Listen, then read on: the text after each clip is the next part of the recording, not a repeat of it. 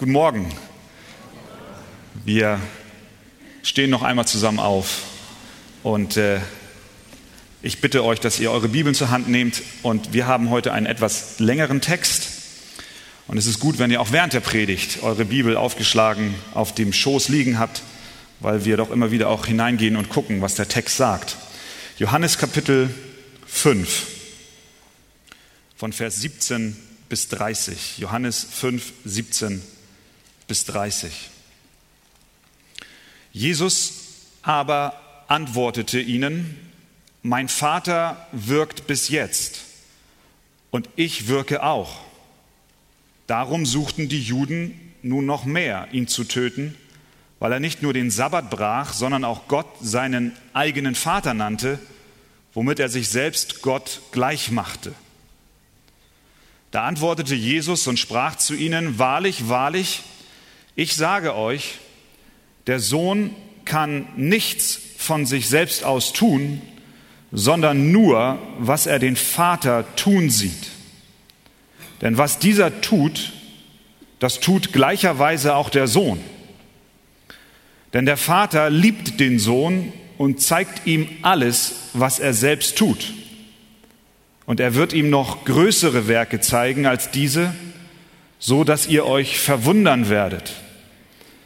Denn wie der Vater die Toten auferweckt und lebendig macht, so macht auch der Sohn lebendig, welche er will. Denn der Vater richtet niemand, sondern hat alles Gericht dem Sohn übergeben, damit alle den Sohn ehren, wie sie den Vater ehren. Wer den Sohn nicht ehrt, der ehrt den Vater nicht, der ihn gesandt hat. Wahrlich, wahrlich, ich sage euch, wer mein Wort hört und dem glaubt, der mich gesandt hat, der hat ewiges Leben und kommt nicht ins Gericht, sondern er ist vom Tod zum Leben hindurchgedrungen. Wahrlich, wahrlich, ich sage euch, die Stunde kommt und ist schon da, wo die Toten die Stimme des Sohnes Gottes hören werden und die sie hören, werden leben. Denn wie der Vater das Leben in sich selbst hat, so hat er auch dem Sohn verliehen, das Leben in sich selbst zu haben. Und er hat ihm Vollmacht gegeben, auch Gericht zu halten, weil er der Sohn des Menschen ist.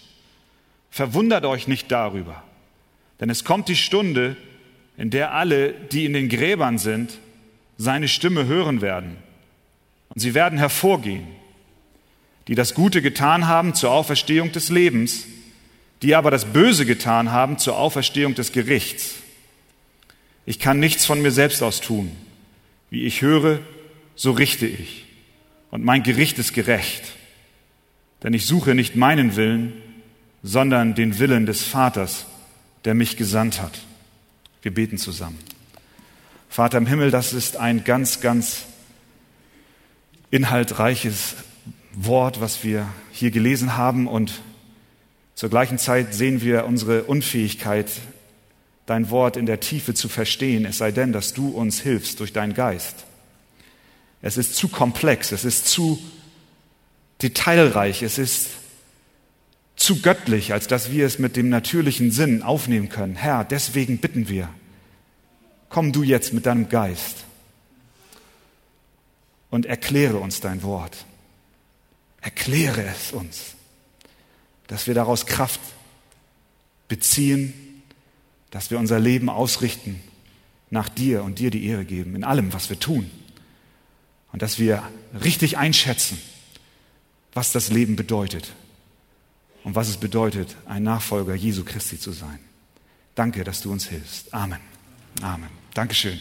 Nehmt doch Platz miteinander. Wir haben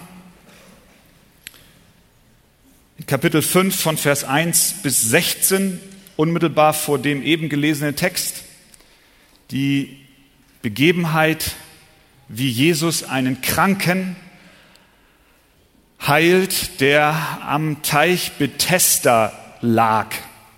Das war eine große Teichanlage in Jerusalem. Und Johannes berichtet uns, dass an diesem Teich eine große Menge Menschen lag, die krank waren.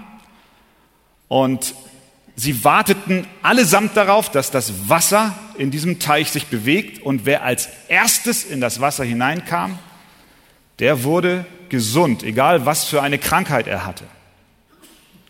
Jesus kommt zu diesem Teich, zu dieser Anlage und er sieht viele Menschen dort liegen.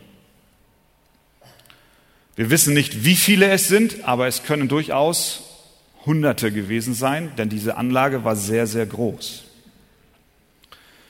Und Jesus geht hin und aus der großen Zahl derer, die dort lagen und krank waren und warteten, dass sich das Wasser bewegt, pickte er sich, wie Titus letzten Sonntag sagte, einen heraus, geht auf ihn zu und fragt ihn, willst du gesund werden?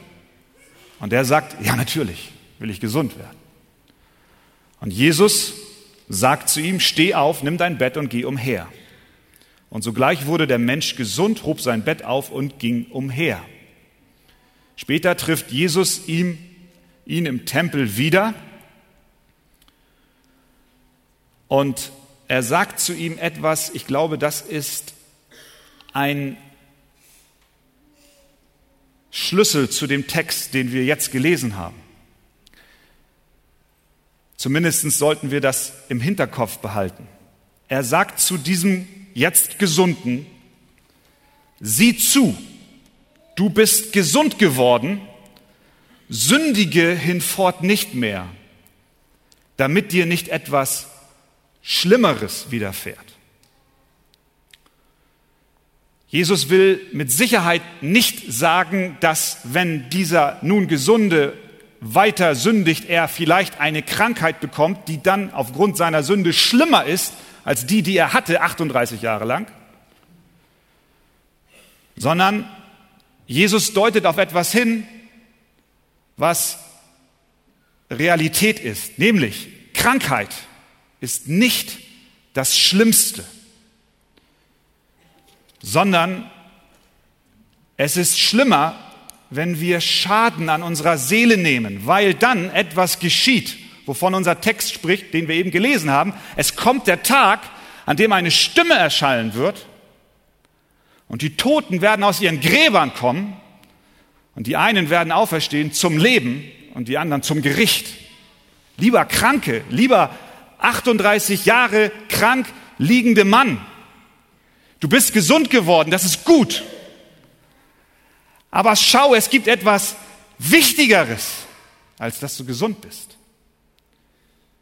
Sündige hinfort nicht mehr, damit dir nicht etwas Schlimmeres widerfährt, nämlich dass du in Ewigkeit verloren wirst, dass du nicht auferstehst, nicht zum Leben, sondern zum Gericht.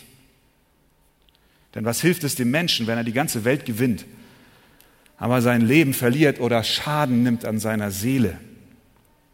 Das ist der Ausgangspunkt den wir hier vorfinden. Nun war aber ein Problem da, denn die Heilung fand am Sabbat statt.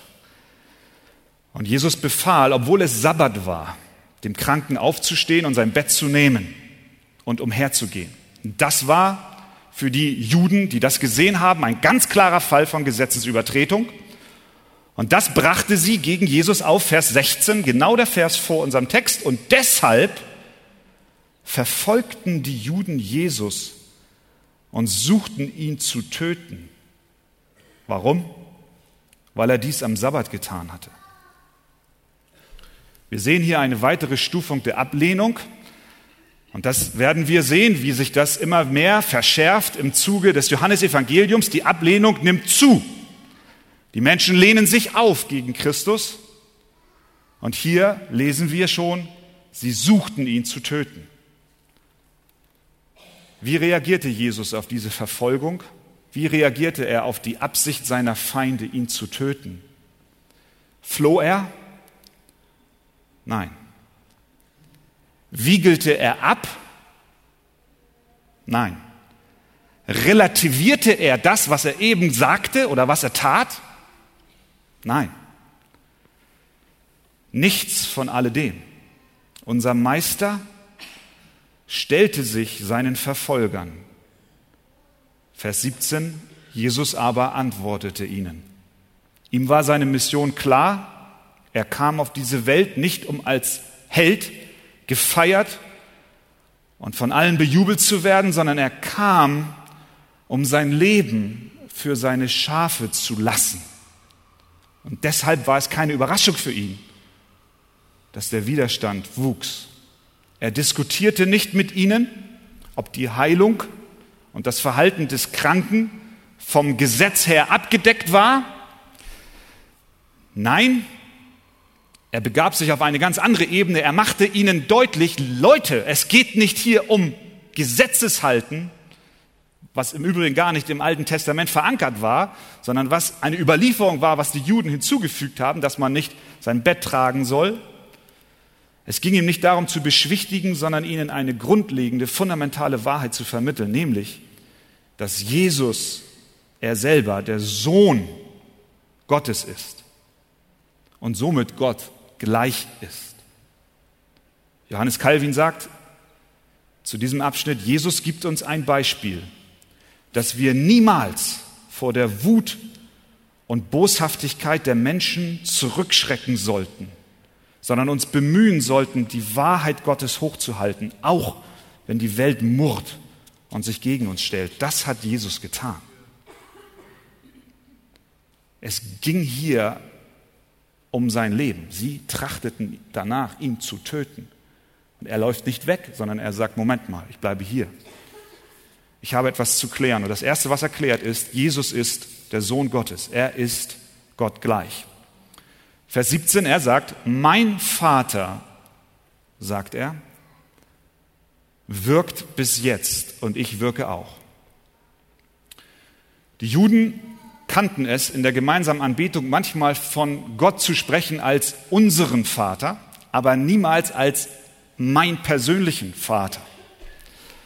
Aber Jesus sagt hier, mein Vater. Er sagt, mein Vater wirkt bis jetzt. Er betont eine einzigartige, besondere Beziehung zu Gott. Und seine Zuhörer verstanden, dass wenn Jesus sagt, mein Vater, und er meint Gott im Himmel, dass er damit sagt, er ist Gott gleich. Er hat dasselbe Recht wie er. Er hat dieselben Rechte. Er hat dieselben Vorrechte. Und deswegen, ganz offensichtlich, das ist, was sie verstanden, Vers 18, darum suchten die Juden nun noch mehr, ihn zu töten, weil er nicht nur den Sabbat brach, das war der erste Grund in Vers 16, sondern jetzt hat Jesus noch nachgelegt, auch Gott, weil er Gott seinen eigenen Vater nannte, womit er sich selbst Gott gleich machte. Das ist in der Tat etwas, was aus Sicht der Bibel entweder Blasphemie ist, wenn sich jemand Gott gleichstellte, oder aber es ist ein wahrer Anspruch, den Jesus hier erhebt. Im Alten Testament spricht Gott zu Hesekiel, dass er zu dem Pharao gehen soll und gegen ihn aussprechen soll, weil der Pharao gesagt hat, der Nil, der Fluss, gehört mir, ich habe ihn mir gemacht. Mit anderen Worten, ich bin der Schöpfer des Nils. Pharao stellt sich hin und sagt, ich bin Gott gleich. Gott sagt zu Hesekiel, geh zu dem Pharao, der von sich behauptet, er sei Gott, und sag ihm, ich will dich samt allen Fischen in deinen Strömen in die Wüste schleudern, dass du auf dem freien Feld liegen bleibst. Man wird dich weder auflesen noch einsammeln, sondern ich will dich den Tieren des Feldes und den Vögeln des Himmels zum Fraß geben. Dann sollen alle Einwohner Ägyptens erkennen, dass ich der Herr bin und nicht Pharao. Du sollst keine anderen Götter haben neben mir, ganz klar. Gott duldet es nicht, wenn sich jemand hinstellt und sagt, ich bin Gott zu dem Fürst von Tyrus soll Hesekiel auch gehen, denn der hat gesagt, ich bin ein Gott, Hesekiel 28, und sitze auf einem Götterthron mitten im Meer. Und Gott sagt zu Hesekiel, geh zu ihm hin und sag ihm, weil du dein Herz dem Herzen Gottes gleichgestellt hast, darum siehe, will ich Fremde über dich bringen, die gewalttätigsten der Völker, die sollen ihre Schwerter gegen die Pracht deiner Weisheit zücken und deinen Glanz entweihen, in die Grube werden sie dich hinabstoßen und du wirst den Tod eines Erschlagenen sterben mitten im Meer. Und nun steht Jesus vor ihnen, vor den Juden und sagt, schaut mich an. Ich bin Gottes Sohn. Ich bin ihm gleich. Ich bin Gott. Heute Morgen haben wir zwei Möglichkeiten mit dieser Aussage Jesu umzugehen. Entweder wir glauben, dass Jesus der größte Gotteslästerer ist, so wie es der Pharao war und der, der äh, Fürst von Tyrus. Entweder wir glauben, dass, dass Jesus Gott lästert, weil er nicht wirklich der Sohn Gottes ist, oder aber wir glauben, dass er tatsächlich Gott ist. Es gibt keinen Mittelweg. Viele Menschen, die sagen, Gott ist, Jesus ist ein wunderbarer Mann. Er ist ein guter Lehrer. Er hat viel Weisheit von sich gegeben. Ich sage, es geht nicht, dass du sagst, Jesus ist ein guter Lehrer und gleichzeitig sagst, er ist nicht Gottes Sohn, sondern lediglich ein guter Lehrer. Ein guter Lehrer behauptet niemals von sich selbst Gott zu sein. Dann ist er kein guter Lehrer, sondern ein Scharlatan. Wir müssen uns entscheiden, was wir glauben, wer Jesus ist. Ist er ein Gotteslästerer oder ist er wirklich der Sohn Gottes? Er ist der Sohn des lebendigen Gottes. Die Reaktion der Gegner war, sie suchten ihn noch mehr zu töten, weil er nicht nur den Sabbat brach, sondern auch Gott seinen eigenen Vater nannte, womit er sich selbst Gott gleich machte. Und was macht Jesus? Der Druck ist noch wieder eine Stufe höher gegangen, Vers 18. Läuft er jetzt weg? Relativiert er jetzt? Fängt er jetzt an, zurückzurudern? Nein. Ganz im Gegenteil, Vers 19, da antwortete Jesus und sprach zu ihnen, wahrlich, wahrlich, ich sage euch. Und jetzt kommt's. Mit dem wahrlich, wahrlich gibt er dem Ganzen, was dann folgt, noch einen stärkeren Ausdruck. Er sagt, ich sage jetzt etwas, was von äußerster Wichtigkeit ist, auch wenn ihr mich gleich hier umbringt. Ich habe eine Botschaft an euch, die so wichtig ist, dass ihr sie hören müsst.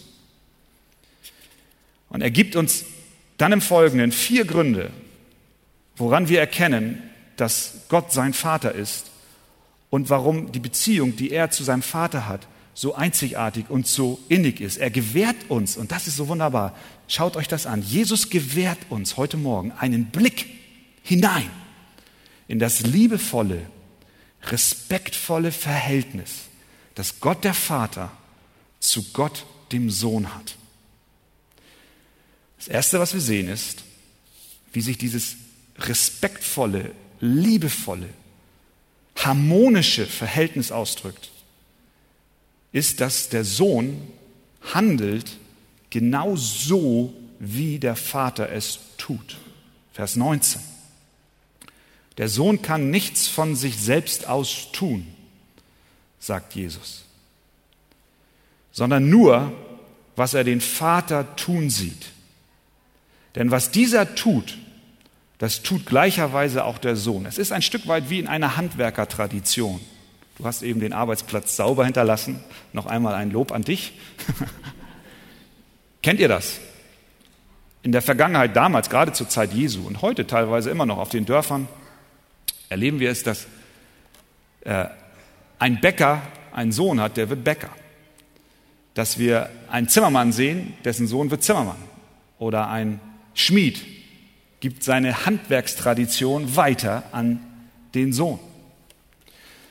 Ein Stück weit ist es so, der Sohn, Jesus sagt, der Sohn kann nichts von sich selbst aus tun, sondern nur, was er den Vater tun sieht. Der Vater tut etwas, der Sohn sieht es und der Sohn tut das, was er der Vater, was der Vater tut. Er tut das gleicherweise. Sie arbeiten nicht gegeneinander. Der Vater arbeitet nicht gegen den Sohn und der Sohn arbeitet nicht gegen den Vater. Es ist eine perfekte Harmonie darin enthalten. Und das Schöne ist, Du darfst davon profitieren. Wir wissen, was passiert, wenn eine Harmonie nicht vorhanden ist. Als der, als der Satan sich gegen Gott aufbegehrte, als ein Teil der Engel gegen Gott aufbegehrte, da sind sie hinausgeworfen worden aus dem himmlischen Reich. Und wir erleben bis heute eine, ein, ein, ein Kampf Gott ist Sieger, er ist stärker, aber wir sehen, wie das Böse versucht hat und immer wieder versucht, Macht zu ergreifen. Aber so ist es nicht zwischen Gott dem Vater und Gott dem Sohn. Sie handeln synchron. Was der Sohn den Vater tun sieht, das tut gleicherweise auch der Sohn. Und die Juden haben verstanden, und wir müssen heute Morgen auch verstehen, dass Jesus damit sagt, dass er Gott gleich ist. Zweitens, der Vater weiht den Sohn in seine Pläne ein. Denn der Vater liebt den Sohn, Vers 20, und zeigt ihm alles, was er selbst tut. Und er wird ihm noch größere Werke zeigen als diese, so dass ihr euch verwundern werdet. Der Vater liebt den Sohn, das ist eine fortwährende Liebe und nicht lediglich eine vergangene, es ist eine Liebe, die in Ewigkeit Bestand hat. Der Vater liebt den Sohn. Das heißt nicht, der Vater liebte den Sohn oder der Vater wird den Sohn lieben, der Vater liebt den Sohn. Die einzigartige Beziehung liegt darin, dass Gott der Vater dem Sohn alles zeigt. Es ist eine harmonische, innige, liebevolle Beziehung zwischen dem Vater und dem Sohn. Drittens, der Sohn wie auch der Vater haben die Kraft, Leben zu geben. Vers 21. Denn wie der Vater die Toten auferweckt und lebendig macht, so macht auch der Sohn lebendig, welche er will. Oder Vers 26. Denn wie der Vater das Leben in sich selbst hat, so hat er auch dem Sohn verliehen, das Leben in sich selbst zu haben. Und viertens, dem Sohn ist von dem Vater die Autorität verliehen zu richten. Vers 22, denn der Vater richtet niemand, sondern alles Gericht hat er dem Sohn übergeben. Wir sehen, Jesus zeigt uns hier, wie das Verhältnis zwischen dem Vater und dem Sohn ist und wie der Vater den Sohn erhebt und wie gleichzeitig der Sohn den Vater erhebt. Was bedeutet das für dich heute Morgen? Was bedeutet das für uns? Was bedeutet es, dass Jesus mit dem Vater eins ist? Was hat das für eine Konsequenz für deinen alltäglichen Glauben? Vers 23. Wer den Sohn nicht ehrt, der ehrt den Vater nicht, der ihn gesandt hat. Das heißt, die entscheidende Frage lautet, ehrst du Gott oder nicht? Ehrst du den Vater?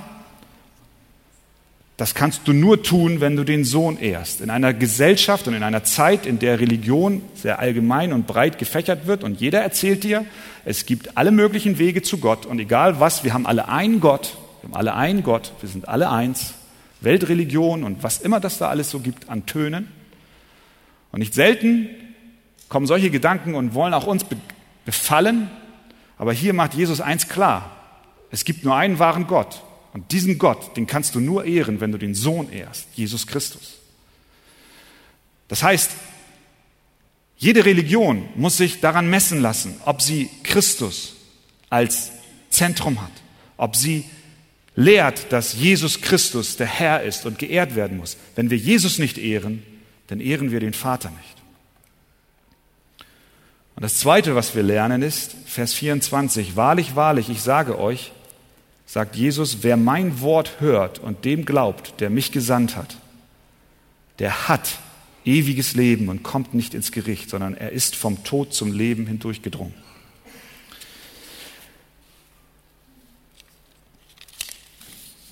Wenn du heute Morgen glaubst, was Jesus hier sagt über das Verhältnis von ihm zum Vater, dann hast du ewiges Leben.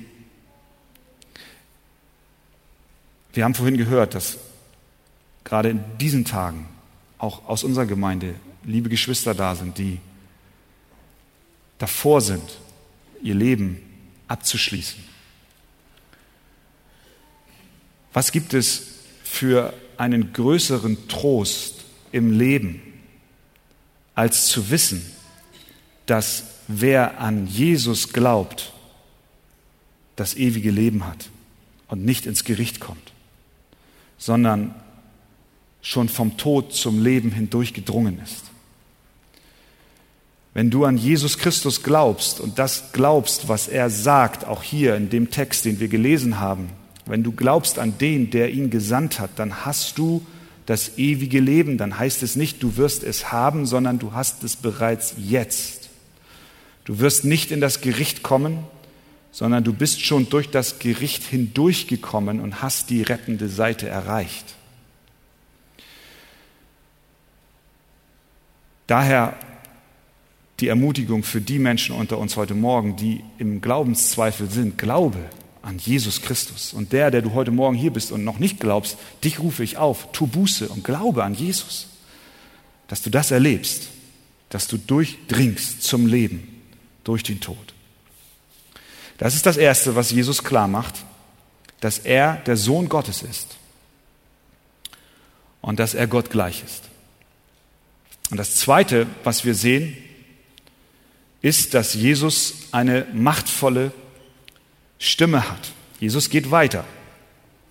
Nachdem er nun erklärt hat, Gottes Sohn zu sein, spricht er nun über die Frage, die die Menschen schon immer bewegt hat. Hiob 14, Vers 14.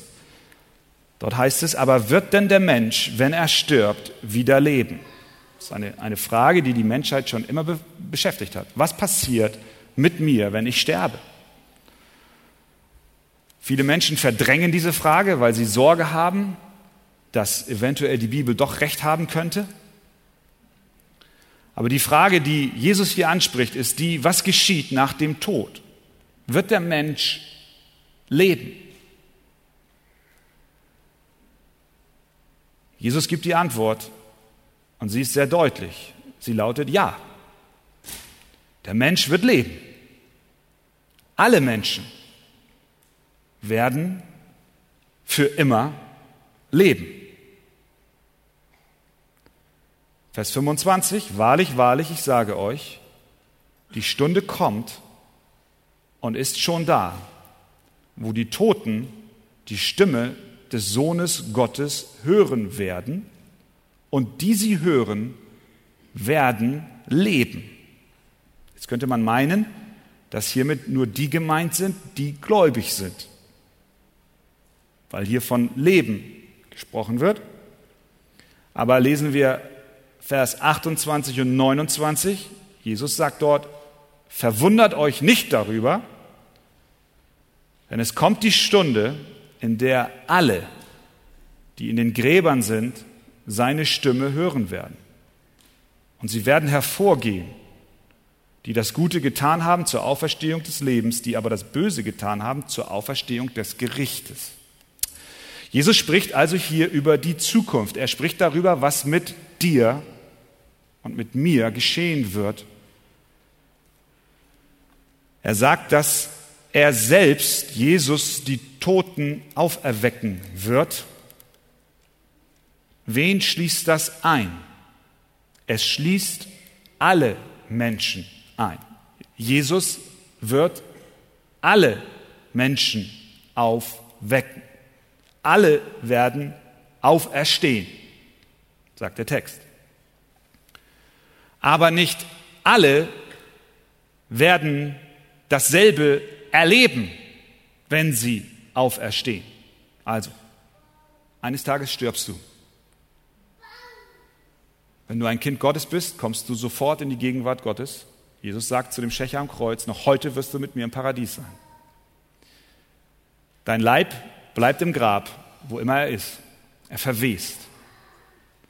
Und dann kommt eines Tages, irgendwann ein Tag, von dem wir nicht wissen, wann er ist. Da wird eine Stimme erschallen. Jesus, der Sohn Gottes, wird die Toten alle zum Leben auferwecken. Die große, der große und entscheidende Unterschied zwischen denen, die auferstehen werden zum Leben, so wie es Vers 29 sagt, und denen, die auferstehen werden zum Gericht, ist die Frage, ob du heute während deines Lebens, deines irdischen Lebens, eine geistliche Auferstehung erlebt hast oder nicht. Bist du ein Kind Gottes? Glaubst du dem, was Jesus sagt? Wenn du dem glaubst, was Jesus sagt und was der Vater, der ihn gesandt hat, sagt, dann wirst du auferstehen zum Leben. Vers 24, nochmal. wahrlich, wahrlich, ich sage euch, wer mein Wort hört und dem glaubt, der mich gesandt hat, der hat ewiges Leben und kommt nicht ins Gericht. Es gibt die Auferstehung zum Leben und zum Gericht. Er kommt nicht ins Gericht, sondern er ist vom Tod zum Leben hindurchgedrungen. Hat Gott dich zum geistlichen Leben erweckt? Ich weiß, heute Morgen sind Menschen hier, die das noch nicht erlebt haben. Und für dich ist diese Botschaft. Hast du das erlebt? Lebst du geistlich? Kannst du von dir sagen, ja, ich glaube das, was Jesus hier sagt? Wenn du das nicht tust, tu Buße und bekehr dich. Wenn du es glaubst, dann wirst du eines Tages zum Leben auferweckt werden. Dann ist deine Auferstehung die zum Leben. Das heißt also, dass sowohl die Menschen, die an Jesus Christus glauben, als auch die, die nicht glauben, auferstehen werden. Es werden solche auferstehen, die schon lange tot sind und auch die, die erst kürzlich verstorben sind. Es betrifft Menschen aus der ganzen Welt, ob Deutsche oder Asiaten, Australier oder Marokkaner. Es sind Menschen, die vor 3000 Jahren gelebt haben und Menschen, die gestern gestorben sind. Ob sie berühmt waren oder nicht, spielt überhaupt keine Rolle. Ob sie mächtig waren, ob sie reich waren, ob sie schlau waren, spielt keine Rolle. Ob sie Julius Caesar hießen oder Konrad Adenauer, ob es Napoleon oder der Kaiser von China ist, ob Stalin oder dein Nachbar, ob Fritz Walter oder Michael Jackson, es spielt keine Rolle. Alle, sagt Jesus, alle werden von den Toten auferstehen. Paulus sagt in Apostelgeschichte 24, 15, es wird eine Auferstehung der Toten geben, sowohl der Gerechten als auch der Ungerechten. Jesus ist unendlich größer als alle Menschen, als alle Macht von allen Menschen. Er ist unendlich stärker als alle Weltreiche dieser Zeit. Die, die heute meinen, sie sitzen ganz, ganz oben auf dem, auf dem Thron, werden eines Tages sterben und sie werden der Stimme des Sohnes Gottes gehorchen. Keine Macht dieser Welt wird Jesus aufhalten, die Toten aus ihren Gräbern zu rufen. Was für ein Gott haben wir? Jesus weckt sie alle auf. Das ist das eine, was wir hieraus lernen. Das zweite ist, Jesus ist nicht nur der, der die Toten auferweckt, und zwar alle, sondern er ist auch der gerechte Richter. Es ist ein großer Trost zu wissen, dass wir einen gerechten Richter haben. Jesus sagt, Vers 30, und mein Gericht ist gerecht. Zuvor haben wir gelesen, dass Gott der Vater dem Sohn das Gericht übergeben hat. Also, das Gericht wird ausgeübt von Jesus Christus. Der Vater gibt das Gericht seinem Sohn und er richtet gerecht. Niemand wird mit seiner Sünde und Schuld davon kommen. Unsere Herzen verlangen immer wieder nach Gerechtigkeit. Ich weiß nicht, wie es euch geht. Ich persönlich, ich bin sehr erschüttert gewesen über das, was in der letzten Woche über die Medien ging, über das, was auf dieser Jugend- oder Kinderfahrt geschehen ist. Ich weiß nicht, ob ihr davon gelesen oder gehört habt. Auf Ameland, auf dieser Insel da in, in den Niederlanden. Ich war, ich war wirklich erschüttert. Und nicht nur erschüttert darüber, was dort geschehen ist, sondern ich habe, ich habe gedacht, was ist mit unserer Gesellschaft los? Nicht, dass es Verbrechen und, und Unheil nicht schon immer gab. Keine Frage, es gab es immer schon in der Vergangenheit. Aber unsere Gesellschaft, sie geht einen Weg, wo auch dein Herz schreit, Gott, schenke Erbarmen, öffne die Augen. Es wird auf der einen Seite sexuelle Freiheit propagiert. Treuelosigkeit wird Tür und Tor geöffnet. Die, die, die Pornografie im Internet, sie wird jedem zugänglich gemacht. Und wenn darüber diskutiert wird, was man tun kann, um, um Kinder zu schützen, da wird gesagt, nein, da wird uns die Freiheit beschnitten. Und dieses Unheil kommt zurück auf die ganze Gesellschaft. Auf die ganze Gesellschaft. Und letztlich werden die, die heute noch rufen, Freiheit, Freiheit für all diese Dinge, werden selber darunter leiden, wenn ihre eigenen Kinder Opfer werden und sie selber Opfer werden. Kennst du das in deinem Herzen, dieser Wunsch, Gott schaffe du Gerechtigkeit? Es geht nicht um Rache. Jesus lehrt uns, dass wir vergeben sollen, auch wenn du selber ein Opfer bist, solcher oder ähnlicher Dinge. Dann geht es nicht darum, dass wir nach Rache schreien, sondern dann dürfen wir durch die Kraft Gottes Vergebung üben und ihn bitten, dass er uns die Gnade gibt, dass wir vergeben.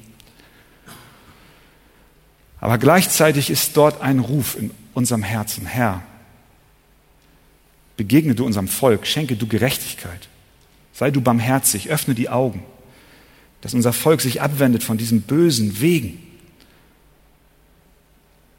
Und in diesem Zusammenhang ist es ein großer Trost zu wissen, dass Jesus ein gerechter Richter ist, oder?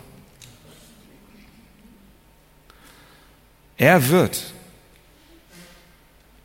Gerechtigkeit sprechen. Er wird allen denen, die Schuld aufgeladen haben, er wird den großen Verbrechern, den Völkermördern, aber auch den kleinen, die wir gar nicht so sehen. Er wird sogar deiner Schuld Gerechtigkeit walten lassen.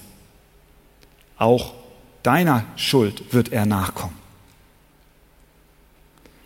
Aber deine Schuld darf schon beglichen sein.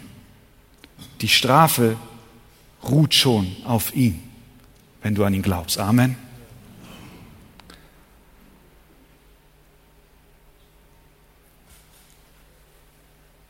Denn der Vater richtet niemand, sondern alles Gericht hat er dem Sohn übergeben.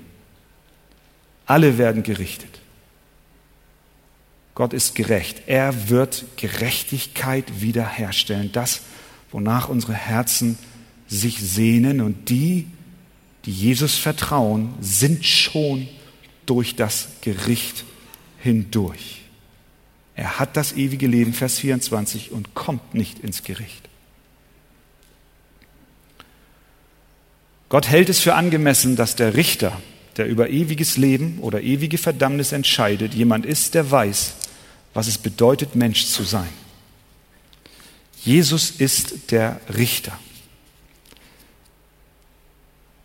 Apostelgeschichte 1731, weil er einen Tag festgesetzt hat, an dem er den Erdkreis, sagt Paulus, in Gerechtigkeit richten wird durch einen Mann, den er dazu bestimmt hat und den er für alle beglaubigte, indem er ihn aus den Toten auferweckt hat. Das Gericht liegt in der guten Hand unseres Herrn und Heiland. Und er wird Gerechtigkeit üben. Und wir kennen dieses Bild aus der Offenbarung, wo dieses, diese Rolle ist, die versiegelt ist. Wer ist würdig zu öffnen? Wer ist würdig? Wer ist würdig zu öffnen, sodass das Gericht stattfinden kann? Es ist das Lamm, das geschlachtet ist der Löwe aus dem Stamme Juda. Der Richter dieser Welt ist der Sohn des Menschen. Es ist Jesus Christus, unser Erlöser. Und er wird die Toten auferwecken mit seiner Stimme. Das ist dieselbe Stimme, die die Welt und das Universum zusammenhält. Denn wie der Vater das Leben in sich selbst hat, so hat er auch dem Sohn verliehen, das Leben in sich selbst zu haben. Gott sei gelobt dafür, dass wir nicht mehr verurteilt werden, weil wir schon durch Christus verurteilt sind und die Strafe auf ihm liegt. Zum Schluss, erkennst du heute Morgen, dass es Jesus mehr, um mehr geht als lediglich um Zeichen und Wunder? Wie haben wir eingangs gesagt, Vers 14? Was sagt er zu dem Kranken, der dann gesund war?